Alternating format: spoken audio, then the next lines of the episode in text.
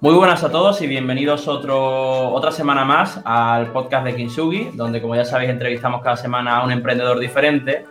Y así, pues por ir al grano y por ir al, tema, al tema del podcast, en esta ocasión voy a entrevistar a alguien que conocí en ese evento que estuve en Ibiza hace un tiempo, que mucha gente me sigue, la gente que me conoce que sabe que estuve en el evento me dice que eso no era un evento de negocios, pero bueno, eh, ahora, ahora con Joshua Arregui, CEO de Football Tech, vamos a discutir si ese evento era un evento de negocios y, o, si, o si vamos a repetir el año que viene o no. Así que nada, Josu, ¿cómo estás? Juan, ¿qué tal? Un placer, un placer estar aquí. La verdad es que justo ahora que estabas comentando el evento me salió una sonrisa, ¿no? Digo, qué ganas de volver ahí, porque ahora mismo además yo, yo estoy en San Sebastián, soy de aquí y empieza a ser fresco de verdad, no, no como ahí abajo, ¿no? Eh, y claro, eh, es, mencionar el evento y me sale una sonrisa. Ya, la verdad que sí. Además, Pablo, eh, Pablo, que era un poco el que me gestionaba todo lo de producción, ponía un post en LinkedIn ayer y me entró un poco el tema de, joder, tío, o sea, es que tengo una, o sea, ahora mismo me dice que vuelva a Ibiza mañana y voy de cabeza. Sí, sí, sí, sí, a mí también me entró nostalgia ayer, ¿eh? Ya, de hecho, hablaba en el post de, de que va a haber una segunda, una segunda edición. Eh, yo creo que le tendremos que escribir por privado, Juan, de que, de que tiene que contar con nosotros como yo creo que una obligación. ¿eh? Sí, yo creo que sí. Además, yo sí que mantengo el contacto con Rubén, que es uno de los responsables, o sea que estoy hablando con él, no sé si con tú también con él. Pero bueno, nada, vamos a hablar de, vamos a hablar de ti, que es para lo que estamos aquí en el, en el programa. Así que vamos a empezar con lo, con lo más básico. ¿Quién eres, de dónde sales y qué has hecho un poco así con, con, tu vida, tu formación, que nos cuentes un poquito sobre ti. Vale, pues bueno, yo soy realmente de, Tolosa, que es un pueblo muy cerca de, San Sebastián, en Guipúzcoa, y, bueno, yo estudié una carrera que se llama Lane, eh, Liderazgo Emprendedor e Innovación, eh, de la Universidad de Mondragón, que realmente la, cursé en Irún, en el campus de Irún. Básicamente, para, para el que no conozca esta carrera, tiene una metodología disruptiva, digamos, ¿no? Se basa en un modelo finlandés donde desde el primer día eh, montas una empresa con desconocidos, ¿no? Si lo tengo que resumir en una frase sería básicamente esto, donde tu objetivo principal, aparte de tener, eh, objetivos eh, típicos de una carrera universitaria, ¿no? Donde efectivamente existen asignaturas básicas y demás, pero para mí el objetivo crucial y básico es un objetivo monetario que te pones, ¿no? de alguna forma tienes que facturar eh, para seguir, eh, para pasar al siguiente, siguiente curso, ¿no? Em, suena muy drástico, pero es más o menos así, que para mí es como tiene que ser porque es como la vida real, ¿no? Eh, con lo cual, bueno, una carrera que a mí me marcó en todos los sentidos, a nivel profesional y, personal. Em, entonces, a raíz de ahí montamos nuestra primera consultoría, que luego una vez nos graduamos seguimos con la misma, pero sí que es verdad que yo luego me especialicé, hice un máster de Big Data. Yo el tema de los datos, el máster lo hice pues hace ya cuatro, años, si no me equivoco, tres, cuatro años, hmm. y ya desde la carrera, eh, desde que estuvimos en Silicon Valley sobre todo, el tema del Big Data empezaba a sonar y, y me interesó, ¿no? Y de alguna forma quise especializarme pero por, remontándonos más atrás, Josu, ¿por qué? o sea, porque cuando tú estudias una carrera como la que comentas, que es de liderazgo emprendedor e innovación, eh, lo estudias porque ya sabes que quieres emprender. Y en vez de tirarte a la piscina, como hace el 90% de la gente, que mucha gente por eso acaba fracasando, eh, primero decides formarte en emprendimiento. Eh, porque, o sea, ¿sabías que querías emprender o fue como, venga?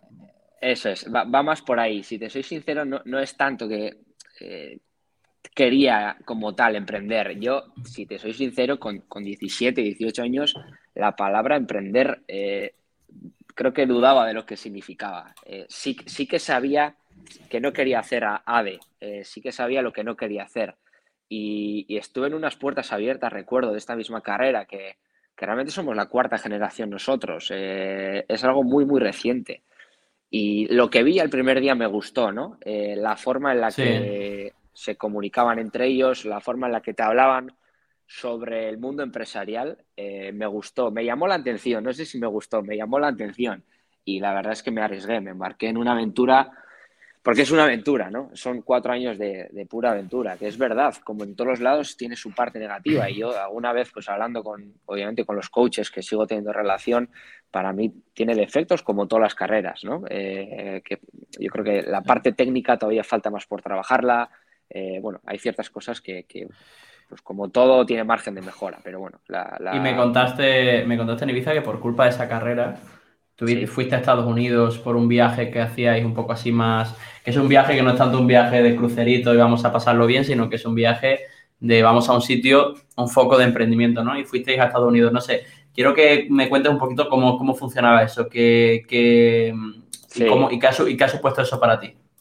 Mira, eso es lo que justamente te mencionaba, ¿no? El segundo año, aquí cada año viajas a un, destino diferente, con un Ah, cada año, no cada, no cada, carrera, ¿no? Digamos, cada eh, año. Es, es, cada año, son cuatro años, cada año viajas a un sitio diferente y cada viaje tiene un significado, ¿no? El primer año viajas a Finlandia con el objetivo de, entender bien la metodología y de dónde nace todo. Y en segundo ya te meten más el chip de startup, tecnología, va un poco por ahí. Por eso viajamos pues a la cuna en este caso, o la cuna que era en aquel día Silicon Valley, que obviamente sigue siendo, ¿no? Entonces, claro, yo cuando, yo cuando llego a Silicon, a Silicon Valley me encuentro con un ecosistema que hasta entonces solo era de película, de ver la película de la historia de Apple y poco más, ¿no? Y realmente, bueno, pues empiezas a conocer no solo a Apple o a Google, sino startups que, que, que están arrancando, que están empezando, que montan su equipo, su oficina, y es eso lo que realmente te atrae, ¿no? De, de cómo jóvenes de, San Francisco en este caso, emprenden con una idea, pero una idea que realmente es su pasión, ¿no? No emprender con el objetivo de hacer negocio de algo, sino emprenden con algo que realmente les apasiona y dicen, me embarco en esto. Y eso es lo que realmente te llama la atención, o al menos en mi caso, ¿no? No, tanto visitar las headquarters de, de, Apple. Y cuando tú le dices a tus padres, le dices, oye, que la carrera que quiero estudiar, o sea, no es ingeniería informática o no es ADE o no es nada de esto, sino quiero estudiar porque un máster en emprendimiento, o una carrera de emprendimiento, de liderazgo, no lo, no lo llamaría máster porque son cuatro años, no es más bien una carrera. ¿Tu madre o tu padre no te dicen que estás majara? O sea, no te dicen que, eso qué es, porque si ya es difícil convencer, o sea, que entiendan que quieres emprender, creo que más complicado aún es que entiendan que quieres dedicar cuatro años a formarte para emprender. Sí.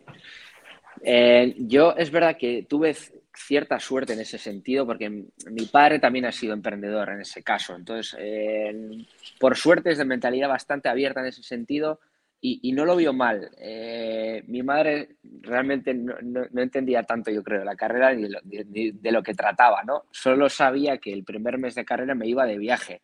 Entonces ya no le sonaba nada bien eso de, inicio. Pero, pero sí, yo tuve suerte en ese, en ese sentido. La verdad es que me apoyaron, entonces no, no tengo quejas. Vale, vale. Bueno, pues vamos un poquito ya a tirar hacia el camino actual que estás siguiendo. Es decir, durante esta, durante esta carrera eh, dices que tuviste que montar una, empresa prácticamente desde el primer día.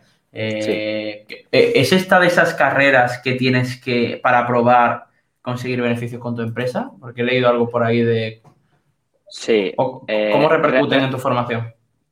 Realmente sí. Em, tú cuando emprendes en la carrera tienes objetivos de, lectura, porque también hay objetivos de todo tipo. Y, un objetivo es un objetivo monetario, que aquí eh, la parte bonita o la parte tanto bonita como crucial es eh, normalmente hay que llegar al objetivo en equipo, que es una decisión que toma el equipo, ¿vale? Aquí tú puedes decir, no, no, aquí cada uno se busca la vida y cada uno llega a su objetivo individual y emprende como pueda y genera el negocio como pueda, o lo hacemos como equipo, ¿no? Claro, el hacerlo como equipo con, desconocidos para mí es el gran reto. Eh, ¿En qué realidad existe que 18 desconocidos se juntan en un aula el primer día y dicen vamos a hacer negocio, ¿no? Porque para empezar, los intereses no tienen nada que ver los unos con los otros. Entonces, pero sí, es, algo, es algo así, es algo así de drástico, sí. Bueno, pues vamos a hablar un poquito ya de, de algún otro emprendimiento, pues terminas esta, no sé, terminas esta carrera, esta, esta formación, eh, después justo, creo que sí, justo después entras de Business Developer en Noisy, pero después aquí en tu LinkedIn pone durante tres años cofundador de Dark Burger. Y esto me contaste algo, pero creo que es una cosa muy chula que, de, contar. No sé si te parece bien que hablemos un poquito de este, porque creo que es el primer emprendimiento como tal que ejecutas. Sí, Sí, sí, sí, no, realmente le tengo mucho cariño a ese proyecto. A ver, ahí justamente recuerdo yo estaba entre, entre Madrid y San Sebastián porque estaba haciendo, eh, empecé haciendo el máster de, no, perdón, el máster no, el proyecto fin de grado con Noisy. Sí. Y realmente ahí quisimos ya emprender en, en, San Sebastián con un negocio más de producto como tal, ¿no? porque hasta ahora, hasta aquel día solo habíamos innovado en servicio. Y, y recuerdo que yo leí un artículo que creo que era del New York Times que hablaba que en ciertos, en ciertos barrios de Nueva York, no recuerdo cuáles, no sé si era Soho, bueno, no, recuerdo bien, pero se empezaba a generar la tendencia de dark kitchen, que, es que le llamaban, ¿no? Eh, de, sí, un poco el tema esto de, de, que pone un montón de restaurantes en una cocina, ¿no? Eh, exacto, exacto, exacto, es justamente esa idea, ¿no? Y entonces nosotros lo llevamos al extremo, nosotros generamos lo que le llamamos la dark experience donde partíamos de un producto como era la hamburguesa, pero realmente generábamos una experiencia alrededor de la, misma, ¿no? Lo que intentábamos hacer es que la gente eh, pudiese confiar en nuestra marca como tal, no tanto en el producto, porque la Dark Experience realmente no, sabía ni, no sabías ni dónde se estaba cocinando, ni qué es lo que llevaba la hamburguesa, con lo cual teníamos que generar una confianza sobre la marca pues muy alta, ¿no? Y ese fue pues un proyecto que llevamos a cabo en, en San Sebastián, que, el lanzamiento fue muy bonito y, nos fue bien, pero que luego con el tiempo, pues bueno, por las diferentes realidades de los fundadores, pues dejamos apartado, ¿no? Eh, cosa que me ha dado mucha pena siempre, por, por, el cariño que le tuve. Pero sí, fue, fue interesante. Sí, además se nota, se nota cuando hablas del proyecto, o sea, el cariño que le tiene. O sea, un poco para que la gente lo pueda entender es, me, meto la, me metía en la aplicación, pedía una hamburguesa y igual me venía una hamburguesa con queso básica o me venía una hamburguesa eh, de 250 gramos con un montón de cosas tipo americana, ¿no? Sí, a ver, la carta teníamos una carta también normal, ¿no? Pero realmente donde, donde poníamos nuestros esfuerzos y realmente queríamos vender era la Dark Experience, que es exactamente eso. Tú te la juegas a pedir una hamburguesa que no sabes ni dónde se está cocinando ni qué es realmente la, hamburguesa, ¿no? Y, casualmente era una hamburguesa que tenía una salsa de chipirón, era, todo negra, bueno, tenía su, su historia, ¿no? Vale, después tienes aquí el tema de Aldra, que no lo conocía. No sé si aquí quieres eh, comentar un poco sobre qué es Aldra antes de pasar a Football Tech. Sí, sí, claro. Aquí pasamos, bueno, este es, eh, esta es la empresa que realmente fundamos en la propia carrera.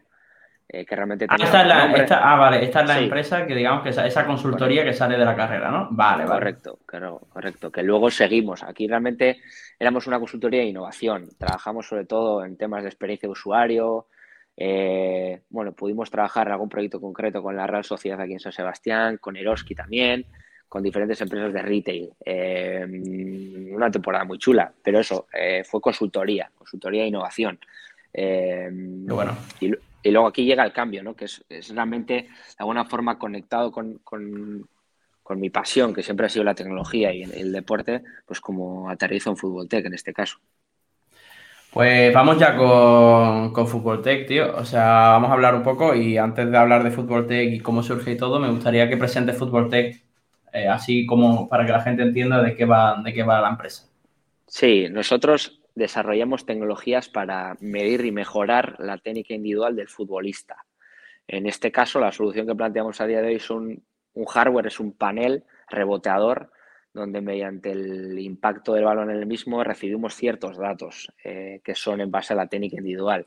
Entonces, analizando estos datos con, diferentes métricas y dashboards, pues podemos llegar a, analizar el rendimiento y mejora del jugador. Al final, eh, cuando hablo de reboteadores de paneles, son un conjunto de paneles, ¿no? Que son muy versátiles a la hora de colocarlos en un terreno de, juego y, te, genera pues diversos ejercicios, ¿no?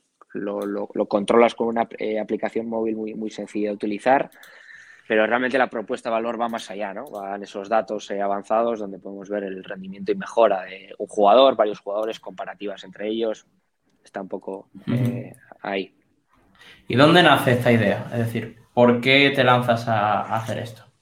La, idea nace de, realmente de Xavi, que lo tengo aquí al lado mío, eh, porque él es él de origen es entrenador. Entonces, él lo que ve es eh, que en el mundo del, del, golf, en este caso, eh, empieza a haber cierta tecnología de golpeo, de medición, de distancia, y él desde el fútbol, desde la perspectiva de entrenador de fútbol, y entendiendo que la historia del entrenamiento del fútbol ha sido muy tradicional, eh, hablando en términos de entrenamiento, eh, no tanto de partido, pero en el, en el entrenamiento del fútbol ha, sido muy tradicional, nunca, nunca ha existido tecnología que pueda medir lo que está sucediendo en el campo. ¿no? Entonces, desde esa perspectiva de entrenador de fútbol, entiende que puede existir algo como, un reboteador eh, que pueda generar valor. Que ya de por sí el reboteador, eh, equipos de primer nivel siguen utilizando bancos como reboteador, eh, porque genera valor, ¿no? A la hora del control, el pase, pared, bueno, te genera cierto valor. Entonces, Xavi lo que quiso es llevarlo a otro nivel y, meterle tecnología, pero básicamente la base es un reboteador. Porque, vale, y te lanzas a, desarrollar esto, pero una empresa como esta, antes de empezar a vender, requiere pues conseguir encontrar los mejores materiales. O sea, requiere un periodo de investigación y desarrollo bastante heavy en el sentido de encontrar los materiales, encontrar las plaquitas o los Arduino, no sé con qué lo trabajaréis, que programarlo. Es decir, ¿cómo empezáis? ¿Empezáis haciendo bootstrapping los primeros, el primero, el primer año, el primer año y medio sin ganar un duro? ¿O conseguisteis inversión rápidamente? ¿Cómo cuéntame un poco del principio? Es, una gran pregunta. Yo creo que eh, en, nuestra historia tiene dos, fases, ¿no? La primera fase es, como tú bien dices, Juan, eh, pura investigación, mm, que es efectivamente lograr un producto que, no existe en el mercado hace, hace cuatro años. Em, si sabes, tienes una referencia de, una empresa que es eh, llamada Futbonaut alemana, donde montan una jaula que es eh, tecnológicamente muy, muy avanzada, con diferentes niveles, con ruidos, pero que solo la tienen dos equipos a nivel mundial y que cuesta, que cuesta mucho dinero. Entonces, de alguna forma, tienes esa referencia, pero tú lo que quieres es plasmar otra idea completamente diferente, que sea versátil en el campo, que lo puedan colocar como quieras. Entonces, lo que tú dices, aquí la, primera, la primera investigación, donde realmente eh, invertimos el tiempo, es en sacar un hardware que tenga sentido para, el business to business, que es nuestro principal mercado a día de hoy. Y aquí tenemos la suerte, o la suerte, o, gracias al, trabajo y esfuerzo, pues llegamos a un acuerdo con la Real Sociedad donde nos permite eh, testear el primer prototipo que lanzamos, ¿no? que, que eso es para mí el, el primer eh, gran hito que, conseguimos con Futboltec, es aliarnos con la Real Sociedad, que es realmente quien nos valida al cabo de, un año, dos años, el producto como tal, ¿no? ¿Qué es lo que sucede con la Real Sociedad? Que aunque validemos el producto eh, a nivel tecnológico, eh, la otra parte es que sea un producto comercial para ampliar tu mercado, ¿no? Que es el segundo reto que se nos planteaba. Una cosa es que tú lances un producto que efectivamente esté validado y otra cosa es que esté democratizado, ¿no? Cosa que más, más de una vez hemos hablado tú y yo, ¿no? Cómo consigues democratizar lo que estás haciendo, que ese es el segundo gran reto, cosa que ya que entendemos que ya hemos conseguido, ¿no? Pero es lo que tú dices, el, primer, eh, o sea, los, los, primeros meses es, es, pura, pura investigación, ¿no? No, no te queda otra.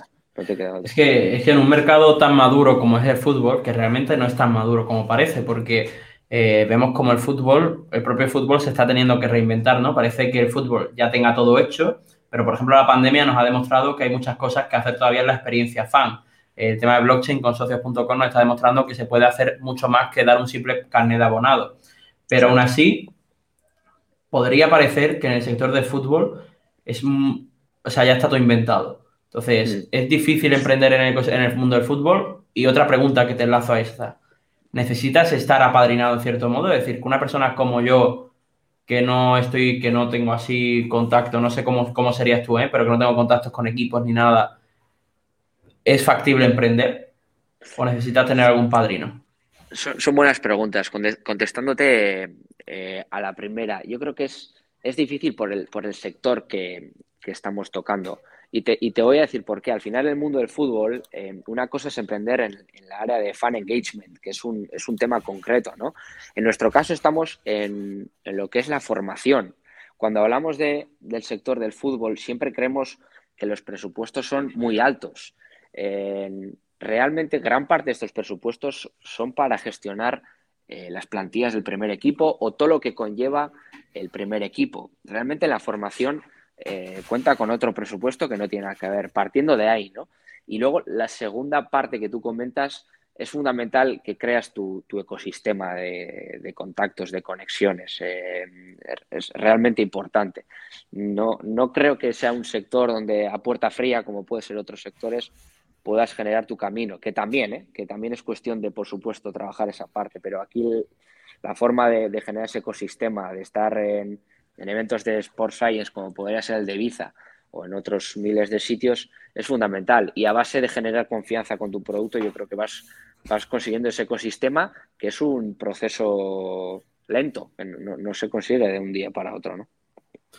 Es que a mí, o sea, yo en el sector de los esports lo estoy viviendo, que, al, haber trabajado durante mucho tiempo un ecosistema, no, he estado, de todos estos años, no he estado trabajando diciendo voy a crear un ecosistema para cuando emprenda, sino que ha sido fruto del, día a día el tener ese ecosistema y ha facilitado, nos ha facilitado la vida de una forma increíble, ¿no? Que no sé cómo hubiese sido si no lo hubiese tenido a mi alcance. Entonces, imagino que el fútbol más todavía, porque ya estamos hablando de un, sector en el que para hablar con la directiva de la Real Sociedad tendrás que ir acompañado de alguien que te diga, que diga, escuchad, escuchad, a Josu que tiene algo interesante que, que proponernos, ¿no? Sí, sí, yo creo que es exactamente lo que estás diciendo. En base a generar confianza en ese ecosistema que tú mismo te estás generando a base de tiempo, de contactos, de eventos, de horas, yo creo que es como, llega realmente a las personas con las que te quieres reunir. Porque además yo creo que aquí siempre lo decimos, ¿no? Cuando vamos a un gran equipo, a contratar a un gran equipo, un gran club o quien sea, eh, realmente es una bala que gastas, ¿no? Y, esa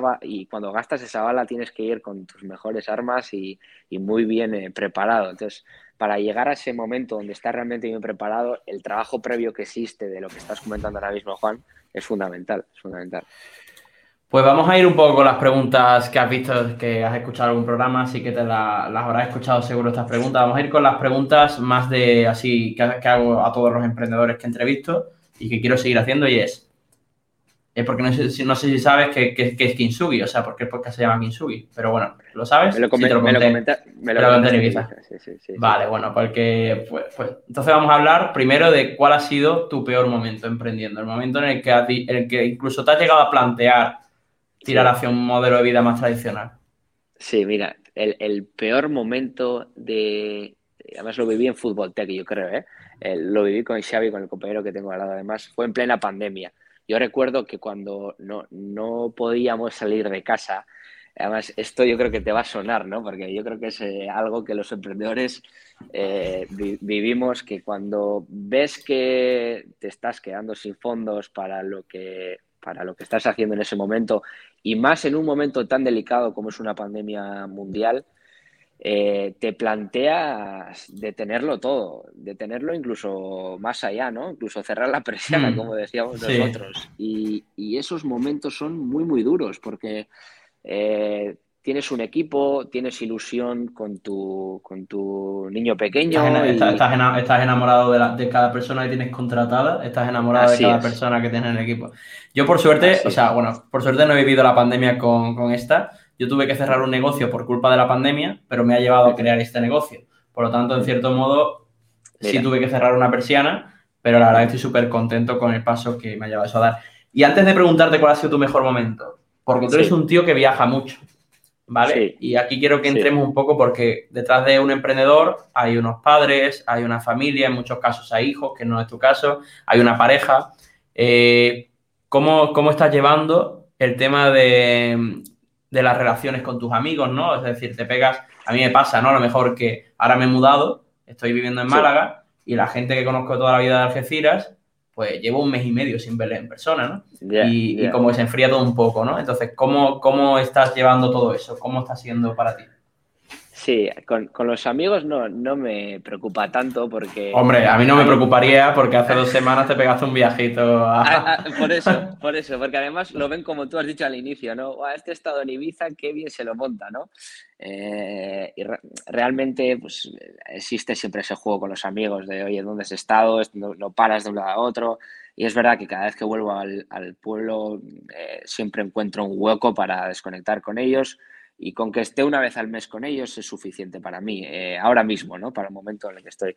Yo creo que lo llevo peor con, la pareja que tengo a, día de hoy. Eh, eso es algo más complicado de, gestionar, ¿no? Porque Es que está emprendiendo contigo, es que está emprendiendo contigo, o sea... Así es, así es. Así es, al final ella no está acostumbrada a que, pues eso, a que si está en pareja, pues que, pues estemos pues, eh, un día a la semana como mucho y, pocas horas. Entonces, eso es, eso es lo, complejo. Yo, yo, creo que es cuestión de entender el, el, momento en el que está cada uno, ¿no? Ahora me toca a mí, puede que el día de mañana le toque, le toque a ella y, todo parte de eso, ¿no? De, entender el momento y, que toca mm. lo que toca y, ya está. Yo, esto lo comparo mucho, o sea, nunca he tenido un bar, ¿eh? Pero lo comparo con un bar porque cuando tú montas un bar, al final, inevitablemente tu pareja acaba fregando platos, tus padres acabarán sirviendo y limpiando mesas, porque es, son negocios, cada vez que montas un negocio, sin, pedirles que vengan, acaban viniendo porque quieren prestarte su ayuda, ¿no? Y a veces esa, ayuda repercute en llegar a casa, estar muy agobiado, pues porque la pandemia no te deja facturar y, e inevitablemente no estar disfrutando del tiempo que a lo mejor estás con, tu familia o con tus amigos, porque estás pensando en, es que si este, si este inversor no me firma el acuerdo, tengo que cerrar, ¿no? Y cosas de eso. Pero bueno, vamos, a, vamos, a, vamos a dejar este amargor y vamos a hablar de tu mejor momento como emprendedor. ¿Cuál ha sido? El mejor momento. no había pensado en esta pregunta, pero a ver, algo que cuando has dicho mejor momento, algo que me viene a la mente es un viaje que, hice con mi compañero Xavi también eh, prepandemia. Te estoy hablando de hace un par de años ya. Eh, yo recuerdo que mm, un día, no sé cómo llegamos a, tener un contacto del, Ajax, que es un equipo de Ámsterdam, de, la liga holandesa más reconocido probablemente de Holanda Em, conseguimos un contacto de una persona que trabaja en esa academia que, realmente viaja un día aquí a San Sebastián, a las instalaciones de la Real Sociedad, a Zubieta, donde entrena la Real. Hacemos cierta amistad con él y nos pasa el contacto del, director de la academia del Ajax, ¿no? Para nosotros es un contacto que hasta entonces eh, ni soñábamos con, con, ello, ¿no? Porque el Ajax, en cuanto a academia, en cuanto a jugadores que salen del fútbol base, de la cantera, eh, para nosotros son referentes, referentes. Entonces, estar con él en Ámsterdam, incluso como sueño, trabajar con ellos, era pues, eh, pues, un sueño en aquel momento. Y recuerdo que teniendo el contacto del de la academia, lo que le propusimos es vernos en persona en Ámsterdam como una reunión más, pero que lo que no, lo, que no queríamos o lo que descartamos desde el primer momento es, era hacer un Zoom, ¿no? O un Teams o lo que fuese.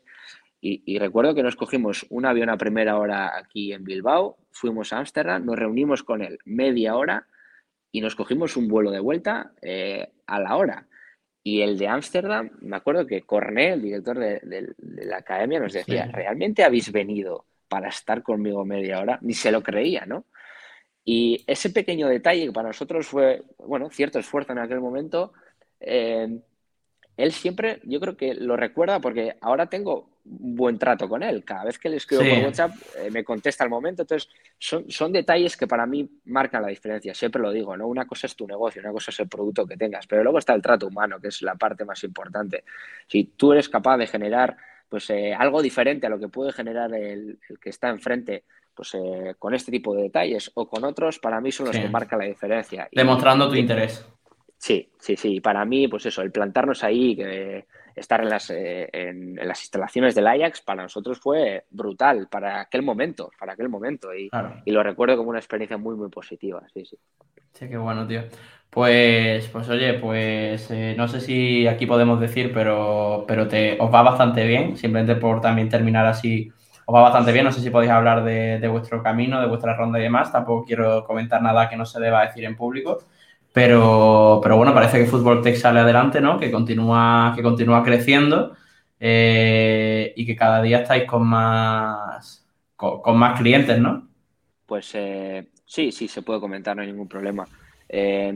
ahora mismo estamos en, plena ampliación eh, de capital, sería nuestra tercera ronda y lo que, mm, lo que estamos planteando es tener una ampliación flexible, ¿no? Que, le llamamos. Actualmente tenemos el, objetivo de captar un, millón eh, y hasta la fecha hemos captado el 75% eh, por el momento con, socios actuales.